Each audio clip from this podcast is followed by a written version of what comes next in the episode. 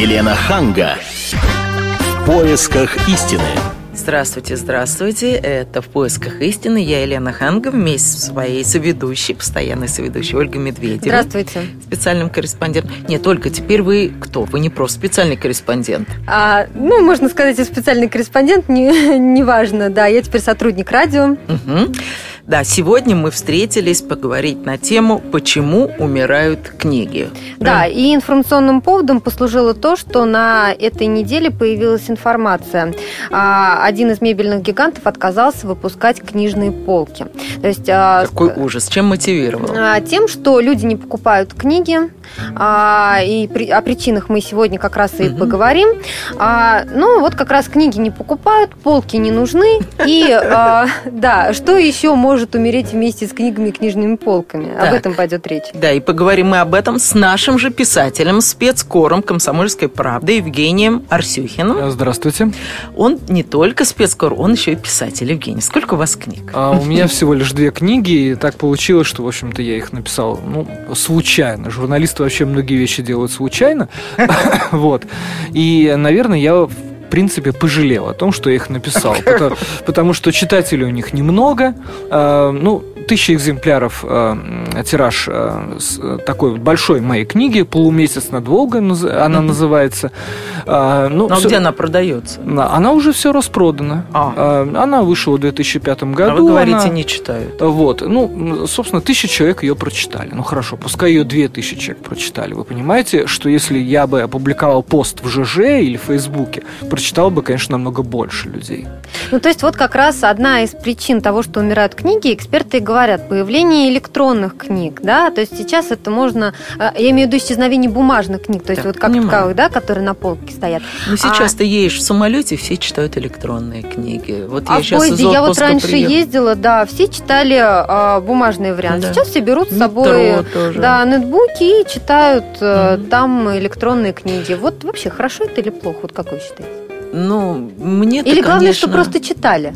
Я бы так сказала. Мне гораздо приятнее читать э, бумажные издания. Но если речь идет о моей дочке, хоть бумажная, хоть электронная, хоть, хоть, да? хоть как-нибудь, хоть лежа, лежа в кровати, хоть в ванной, ну, чтобы заставить ее читать, потому что с появлением вот этого Ютуба, по которому можно смотреть все сериалы, которые были, есть и будут, конечно же, вот это очень сложно бороться с, эм, с видео. Вообще, друзья мои, мне кажется, что мы стоим перед некой революцией, революцией в нашем мышлении, в наших мозгах, в голове, но даже не понимаем, вот чем это закончится. Я напомню такой факт, что где-то до 5-6 века нашей эры люди не имели возможности читать про себя – то есть вот так были устроены наши мозги, что мы не могли читать про себя. Чуть-чуть шевелить губами все равно требовалось. А, известный очень святой, католический святой Аврелий Августин, в православной церкви он тоже а, признан, он был одним из первых людей, которые читали полностью про себя. И на него ходили смотреть, прямо любоваться. То есть никто не мог понять. Мозг... Как он так возможно? Да, может, как, да? как так можно? Мозг каким-то образом у нас эволюционирует. И вот то, что мы сейчас сейчас резко выкинули вот это бумажное чтение, а экранное чтение, когда там экран все равно горит э, там с частотой 20-30 э, колебаний в ну, секунду, ну, да, экранное чтение, оно совсем не такое, как бумажное. То, что мы выкинули это из своего, нам это как-то отыграется. Вот а вы вот говорите, мы совсем знаем. никакой. Что вы имеете в виду? Это вредно для зрения или речь идет о том, что совсем другое воспри... восприятие текста? Ну, то, что это вредно для зрения, это, конечно, понятно. Но есть какие-то другие последствия. Я боюсь, что ни один психолог, ни один а, специалист по развитию там, человечества еще пока не оценил вот последствия этого. Но я уверен, что последствия, конечно, есть серьезные, прежде всего для нашего мышления, для способа нашего мышления. Вот мы сейчас очень часто говорим, что вот наши дети – это инопланетяне, да, да. это какие-то принципиально другие люди. Я думаю, что когда мы увидим наших внуков, вот, мы э, еще угу. еще более сильно удивимся. Ну, это к вопросу о восприятии текста. Вот, например, я электронную книгу вообще не воспринимаю. То есть мне нужно книгу держать в руке, вот ощущать. Или листать. Вот, конечно, листать. Запах. А запах книг, я обожаю запах книг, да. Особенно старых книг. А, это правда. А, понятно, что одно дело, когда по работе с какими-то документами работаешь также с текстами, вот Жень тоже, ну, уже привыкли к этому, привыкли к восприятию этого текста на экране. Но книги нет, уже воображение даже не так Слушайте, работает. а как же иллюстрация? Ведь не может быть такая же иллюстрация э, на iPad, скажем, или в электронной книге, как в бумажном издании.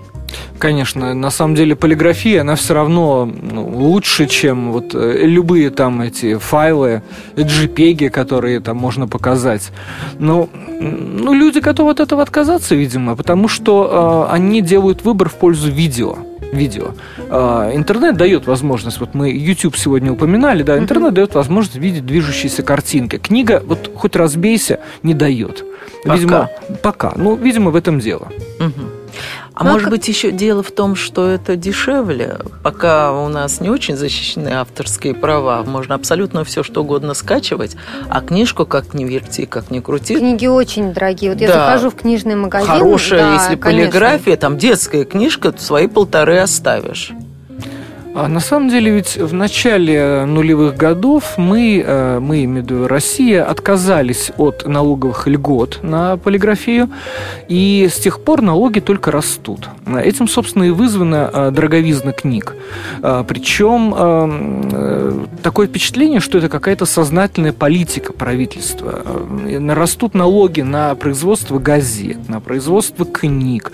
И практически, как вот э, вы уже отметили, нет по-прежнему никакой системы защиты авторских прав в интернете. Да?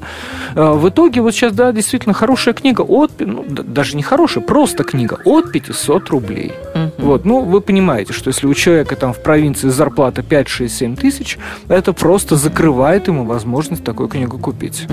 Но, с другой стороны, казалось бы, а нет возможности. Раньше в библиотеки ходили, в библиотеках читали. А сейчас в библиотеках уже совсем нет э, Пусто. людей. Да, совсем пусто, и никто не пусто. читает в библиотеках. Вот с чем это связано? связано? А, ну, другой, наверное, был ритм жизни, потому что был только телевизор, и не было Не было интернета. выбора, да? Не было интернета. Интернет, конечно, он дает м, колоссальные возможности. Я вам скажу, все равно ходят. Вот даже на примере нашей газеты «Комсомолки», если мы что-то такое вот напечатаем, действительно, забойно, и люди про это как-то узнают, узнают не сразу, там, в деревне, я имею в виду, Мгм. через там 2-3 недели. А, э, Наблюдал лично, приходят в библиотеку. Да? Да, но именно за периодикой. То есть вот так, чтобы там пойти там Достоевского взять, уже, уже к сожалению, Вопрос о нету. Достоевском. Я помню, вас еще, Ольга, не было на свете, когда люди за макулатуру, за, люди собирали, ходили по домам, собирали газеты старые, сдавали, а за это им давали э, собрание сочинения. Какие-то, ну, классику в основном, ну, еще и детективы, по-моему, давали, фантастику еще давали. И люди бились, бились за эту макулатуру, там были какие-то интриги, потом выстраивались в очереди и собирали, и собирали это. Я не думаю, что потому что очень любили читать. Может быть, потому что это было модно, это был такой тренд, да. Потом обсуждали, там даже по цвету, по-моему, подбирали было, корешки. Чтобы была большая полка, заставленная книгами, да? Да. А сейчас, мне кажется, уже совсем не модно дома держать библиотеку. Вот вчера я была в гостях у одной дамы, которая великолепную квартиру себе сделала. И она и милая, и интеллигентная, и тонкая. И я все искала глазами, где же книги. Не было ни одной книги. Она не читает, в ее семье не читают или а, читает также электронные? Мне неловко было спрашивать, но там даже не предусмотрено было место для книг. Ну, я тоже застал те времена и тоже на, на макулатуру получал какие-то книги. Вот что вы получали? Я, ну, Льва Толстого, я помню, О. получали. А, на, на самом деле получали то, что давали. Я хорошо помню, что это было все-таки не от любви к чтению. Это была действительно мода. И там вот как эта цепочка выстраивалась. Мебель, в принципе, ее надо было доста- доставать. Не Мгм. покупать, а доставать. У любого советского человека на мебель были деньги вот прямо здесь и сейчас. Никакого кредита не надо было. Но пойдешь в магазин, а там ничего нет. Вот достали. Достали э, стенку, это называлось стенка. Ее надо чем-то забить. А дальше, значит, нужно было поставить туда книги обязательно одинакового размера, одинакового цвета и побольше. Вот, поэтому, конечно, вот именно тогда я так боюсь, уже в советское время любовь к чтению начала эм, усыхать, исчезать. Вы думаете? Я думаю, что да. Я думаю, что да. Хотя вот э, должен сказать все-таки одну важную вещь. Вот сравниваю себя вот э, 70-го года рождения с поколением нынешних вот ребят, да. Uh-huh. Э, вот насколько мы все-таки были вот как-то мотивированы на какую-то науку, технику. Вот я помню в 10 классе, тогда была еще десятилетка, вот было стыдно, что ты не прочитал «Мертвые души» Гоголя, потому что в какой-то момент весь класс на это подсел. Сейчас и... читают э, сокращенный вариант, чтобы Сокра... побыстрее иметь да, представление да, да. об этом. А у нас вот реально было вот неприлично, если ты там не прочитал и не помнишь какого-то нюанса. Это не потому, что там учитель заставил, да ни, ни в коем разе. Это просто вот нам было, да. Потом я помню вот, а ты куда будешь поступать? А, угу. а, а вот ты куда будешь поступать? Сидят сами, объединяются, ребята, 3-4 человека сидят, делают какую-то математику, угу. как, какие-то сложные задачи. Сейчас этого даже Понятно. в принципе нет. То есть люди на самом деле уже изменились. изменились. Да. А может быть, э, все это происходит из-за того, что сейчас все доступно. Вот вспомните, раньше же давали книгу прочитать на ночь. Угу правильно? Да. Толстенную книгу люди передавали, э, перепечатывали, переписывали. А сейчас все это доступно. И поэтому, может быть, именно из-за этого люди теряют интерес к этому. Вот нету дефицита, нету интереса.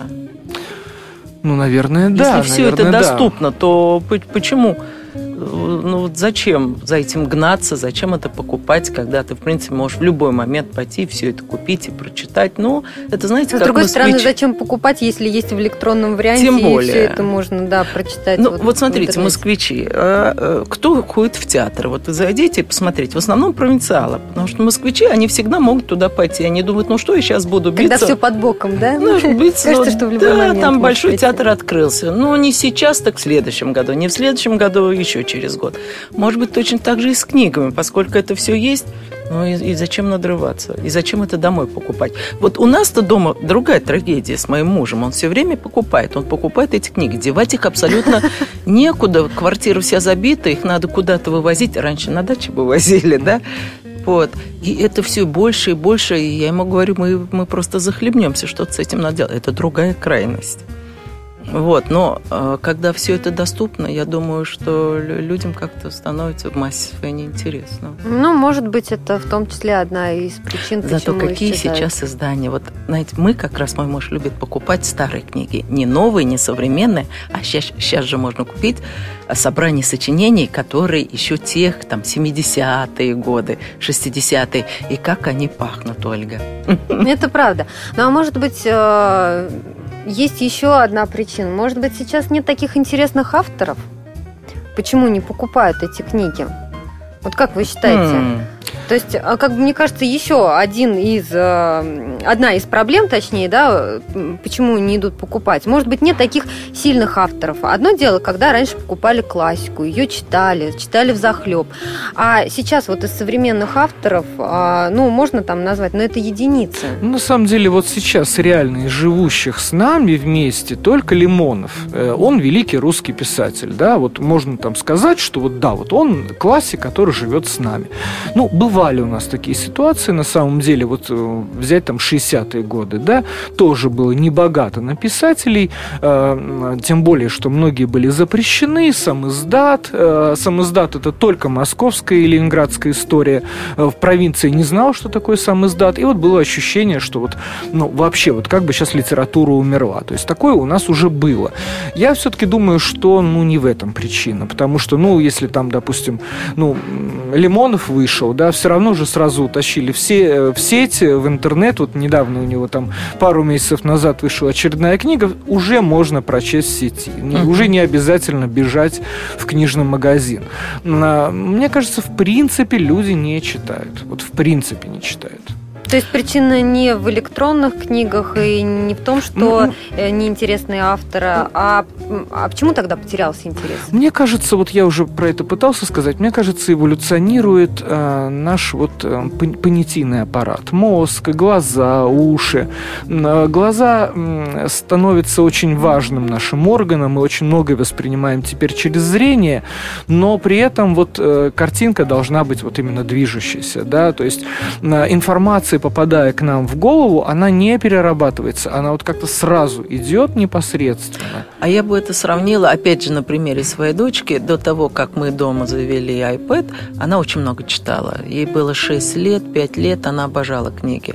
Но вот там 10 лет мы сделали ошибку, мы ей подарили, точнее, не то, что мы подарили, мы себе купили, она все, что наше, естественно, считает своим. И вот она подсела на вот все эти мультики, вот это, что невозможно просто перебить. Просто реально это невозможно с этим бороться. Оно действительно гораздо ярче, гораздо интереснее, гораздо насыщеннее и гораздо проще входит в твое сознание. Это все равно, что спросить ребенка, что ты лучше съешь, там, э, салат овощной или Биг Мак.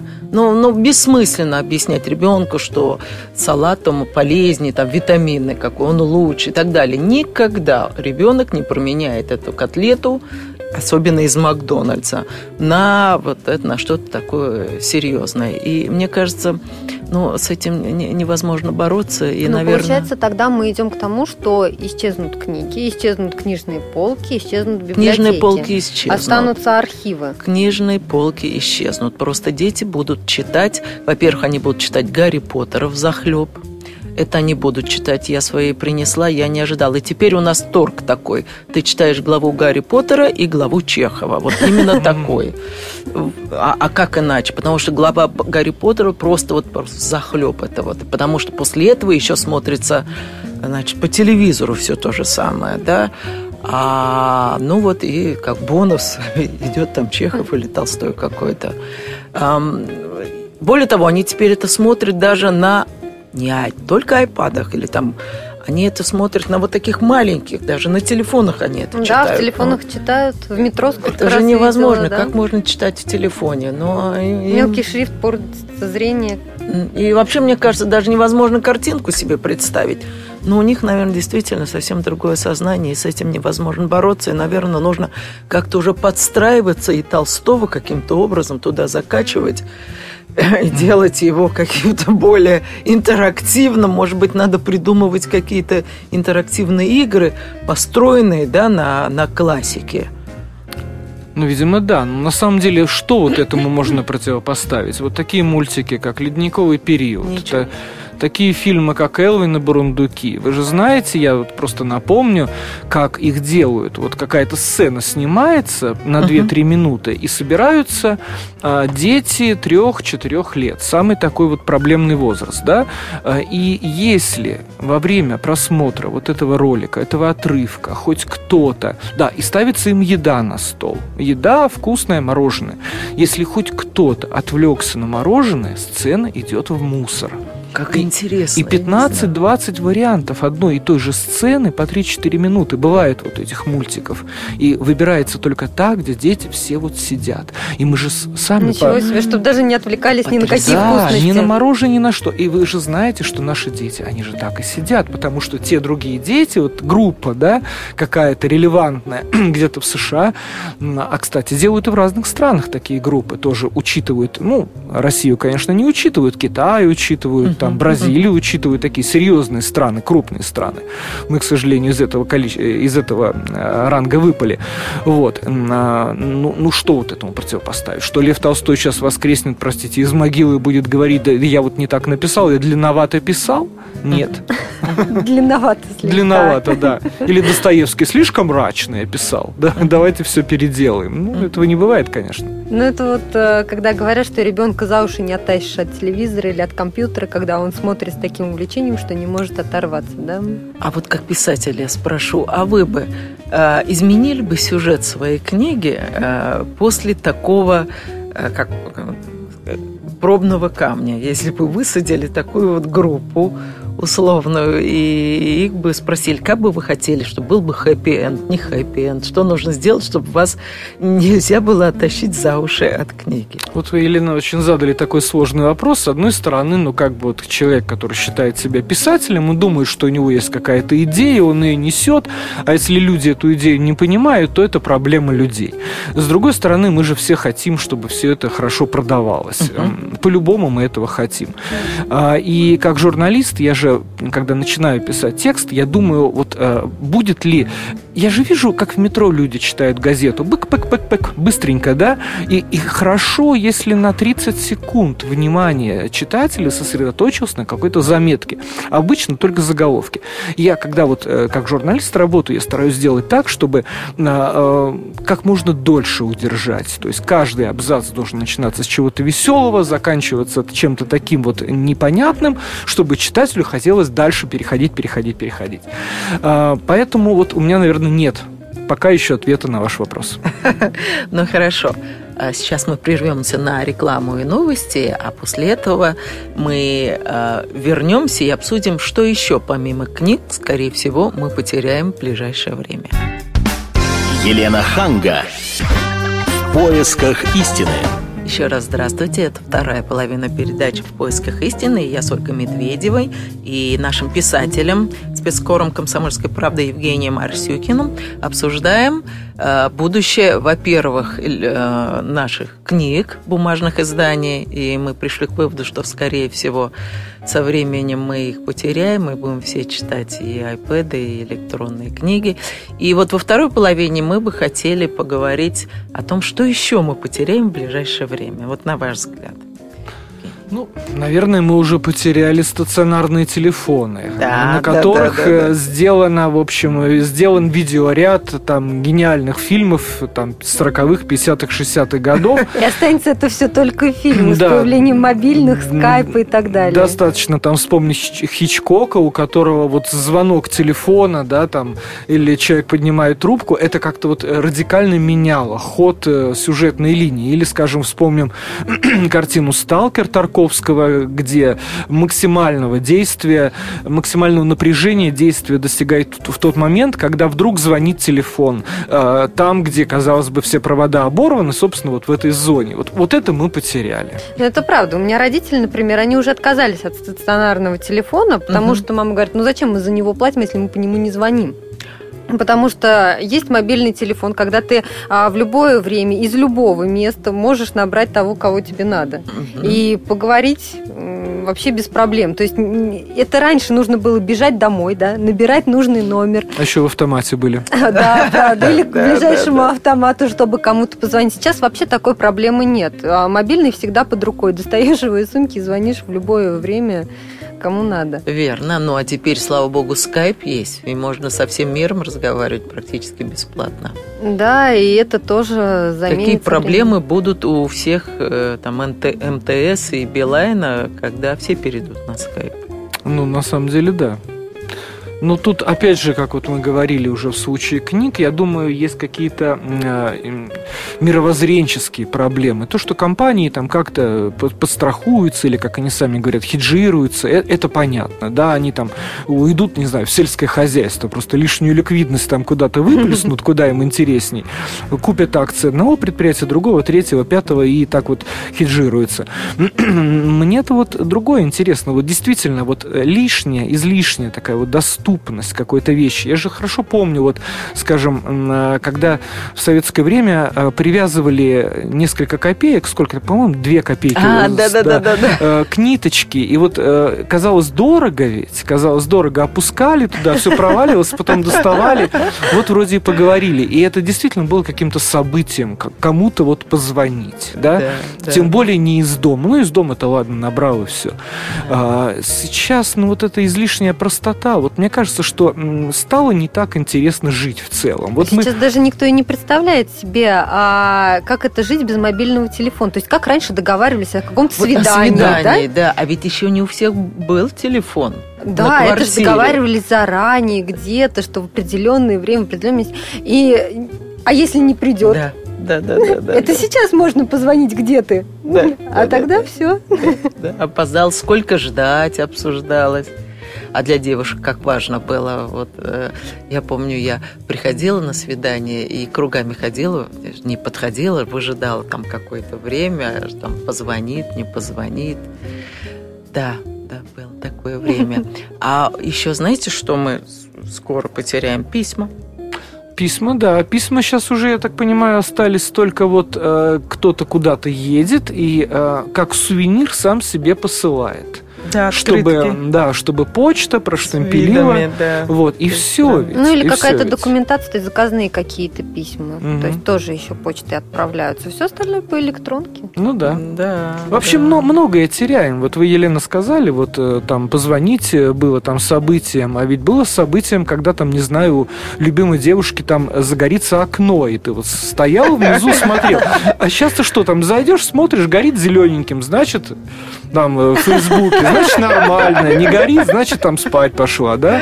Все, все вот как-то упростилось, на мой взгляд. Да, но и ускорилось. Ну и ускорилось. Да. Но вопрос, эм, ну, Ускорь... что люди за, за, это, за это получили? Вот посмотрите, вот у меня раньше, когда человек уезжал за границу, это была трагедия. Тебе казалось, что все, ты его потерял, и, скорее всего, вот... А сейчас человек уезжает за границу, и ты этого даже не ощущаешь, потому что ты точно так же с ним продолжаешь разговаривать. По ты точно так же видишь его. Видишь его, ты точно так же в этом, в чате с этим человеком, и не только с этим человеком, ты, ты, ты соединяешь этого человека еще со своими друзьями, и вы все друг друга видите. Этот Facebook, где люди выкладывают, вот, вот я проснулся, вот я пошел, вот я купаюсь, вот я с девушкой, вот я с другой девушкой. И у тебя совершенно нет ощущения, что кто-то куда-то уехал. И на самом деле человек, который сейчас живет там где-нибудь в Новой Зеландии, он тебе ближе, чем человек, который живет в Химках. Конечно, Потому конечно. что этот в Химках ничего не выкладывает в Facebook, а тот Новой Зеландии целыми днями он что-то такое о себе а вот вы заговорили про письма, вместе с ними может исчезнуть на самом деле шариковая ручка. А, потому что, да, потому что, ну, а сейчас все приходит к тому, что вся документация, она электронная. И люди перестали писать. Вот я делаю какие-то пометки карандашом, все остальное у меня в компьютере. Моя дочь отказывается хорошо писать. Она говорит, зачем мне это надо, если я все равно уже давно печатаю. У моей подруги э, ребенок тоже ходит в школу, а, и у него как раз не получается писать красиво. Да. И она говорит, ну зачем ему это надо, если он там закончит эту школу, будет сидеть в каком-нибудь офисе и все это набирать на компьютере. Он очень расстраивается, потому что одноклассник, допустим, у кого-то получается, а у него не получается получается. И вот она его успокаивает тем, что да не надо тебе вообще красиво писать, и так все нормально будет. Более того, совершенно не обязательно грамотно писать, утверждают дети, потому что все равно у тебя есть этот спелчек, который да, все, да, все да. поправит. И более того, более того, сейчас выкладывают такие как бы тесты, где очень много ошибок намеренно сделано. Вы же понимаете смысл, да? Э, вы же прочитали бегло, вы поняли смысл написанного, тогда зачем эта пресловутая грамотность? А грамотность, вот я так отвечу, нужна для того, чтобы мозги работали. Конечно, все эти правила придуманы людьми. Конечно, там жиши можно писать, ну, теоретически как угодно, как, как угодно да. Но, с другой стороны, вот есть некие организующие вещи. Там, не знаю, вот э, в царской России, там, когда крестьянин там маленький э, э появлялся, там э, пять лет, там ребенка, его учили там землю пахать, какая, какая у него влажность, как там плуг отрабатывает. Вот это учили. Люди могли не читать, не писать. Моя бабушка, например, не умела ни читать, ни писать всю жизнь, да. Ну, а вот сейчас грамотность стала такой системообразующей вещью. И вот вы говорили про шариковые ручки. Мне кажется, вот э, трагедией, что э, перья с чернилами а, жидкими ушли. Да, красиво, я пытался, когда... Я не знаю, откуда у меня было такое вот э, намерение, когда вот я был, ну, лет мне было 8, 9, 10, э, уже приходили шариковые ручки, э, уходили вот эти а перья. запрещали ведь в школе одно время писать да, шариковые Да, ручки. был. Я как раз на это попал. И я вот пытался это все возрождать. Я носил с собой чернильницу, перышки, но, но объективно, конечно, ну что, шариковая ручка удобнее, конечно, объективно она и победила. Но вообще это было, конечно, печально. Ну, еще мы скоро потеряем, я чувствую, фотоаппараты. Помните, как раньше это был Вы знаете, целый даже, ритуал? наверное, не столько фотоаппараты, потому что все равно фотографировать будут сколько распечатанные фотографии, рамки для фото и вот какие-то фотоальбомы. Потому что раньше, когда это все фотографировалось на пленку, это ты даже не знаешь, какой у тебя кадр получился. Плохой, хороший, мутный. Все как равно ты там распечатывай, да, а куда распечатывай целую пленку, да, не в темноте. Чтобы... О, в темноте, да, я помню. А, а кстати, кто-нибудь это делал из вас? Да, да. Делали, я да? делала. Я делала. круто, да. я тоже делал. Да, это такой таинство Красный что Красный фонарь, да. И ждешь, когда проявится эта карточка, и что там на ней будет. Да, конечно. Ну, даже если потом отдавали куда-то профессионалам, да, эту пленку все равно ждали. Ой, там будет 24 фотографии. Вот как сядем с друзьями, как будем смотреть, что же там такое. А сейчас нет. А сейчас все это также в цифров- э, цифровой фотоаппарат, все это сбрасывается в компьютер. Вот и мне с- это очень не нравится. Вот раньше можно было носить эти фотографии в руках и показывать. Так же, как книги. Да, а вот сейчас, когда это сбрасывается, во-первых, сбрасывают по 100 штук. Вот что нашлепал, все это сбросил. Никто не задается целью отобрать Горизонт хорош- завален, это скорее просто шутка. Да, и даже как-то смотреть невозможно все. И так как-то это вот про- проскакивает, и вот нет такого, ой, вот это вот моя любимая фотография, правда, красивая, это вот я там-то был. А сейчас выкладывают, а, это я был на, на Лазурке, и там миллион этих фотографий, причем плохие фотографии, потому что, ну, ты же не экономишь пленку, как раньше. Так, чик-чик-чик-чик, и вот пошло как автомат. С другой стороны, Елена, Мусор а вы такой. выложите эти фотографии куда-нибудь в соцсети? В Новой Зеландии как раз и посмотрят, как вы живете, где отдыхаете. Да, но надо как-то, мне кажется, тщательно отбирать эти фотографии. А сейчас, поскольку нет, ты не ценишь пленку, ты туда сбрасываешь, это как мусор получается, а не то, что ты долго работал над одним кадром, долго думал, этот, не этот, выстраивал, встаньте так, не так, а теперь, да, все подряд. Я могу с этим только согласиться. Конечно, вот экономика в данном случае, она все решает. Она определяет поведение. Да, и вот эти вот... Я еще под конец передачи Мгм. скажу, что с одной стороны, вот вы правы, а с другой стороны, то, как теперь эле- электронные рамочки ставят на стол некоторые, вот очень трогает меня, когда мужчина в офисе поставил электронную рамочку, и там подряд идут фотографии его семьи. Это трогательно, хотя очень по-американски, конечно же, но очень трогательно. Ну, мы сойдемся, я думаю, на том, что есть, конечно, много грустного в том, что мы теряем, но с другой стороны, я думаю, мы приобретаем гораздо Да, ворчать не больше будем. хорошего. Не будем, не Жизнь будем. всегда меняется. Посмотрим, что еще нас ждет интересненького. Всего вам доброго. Всего доброго. До свидания. До свидания. Елена Ханга. В поисках истины.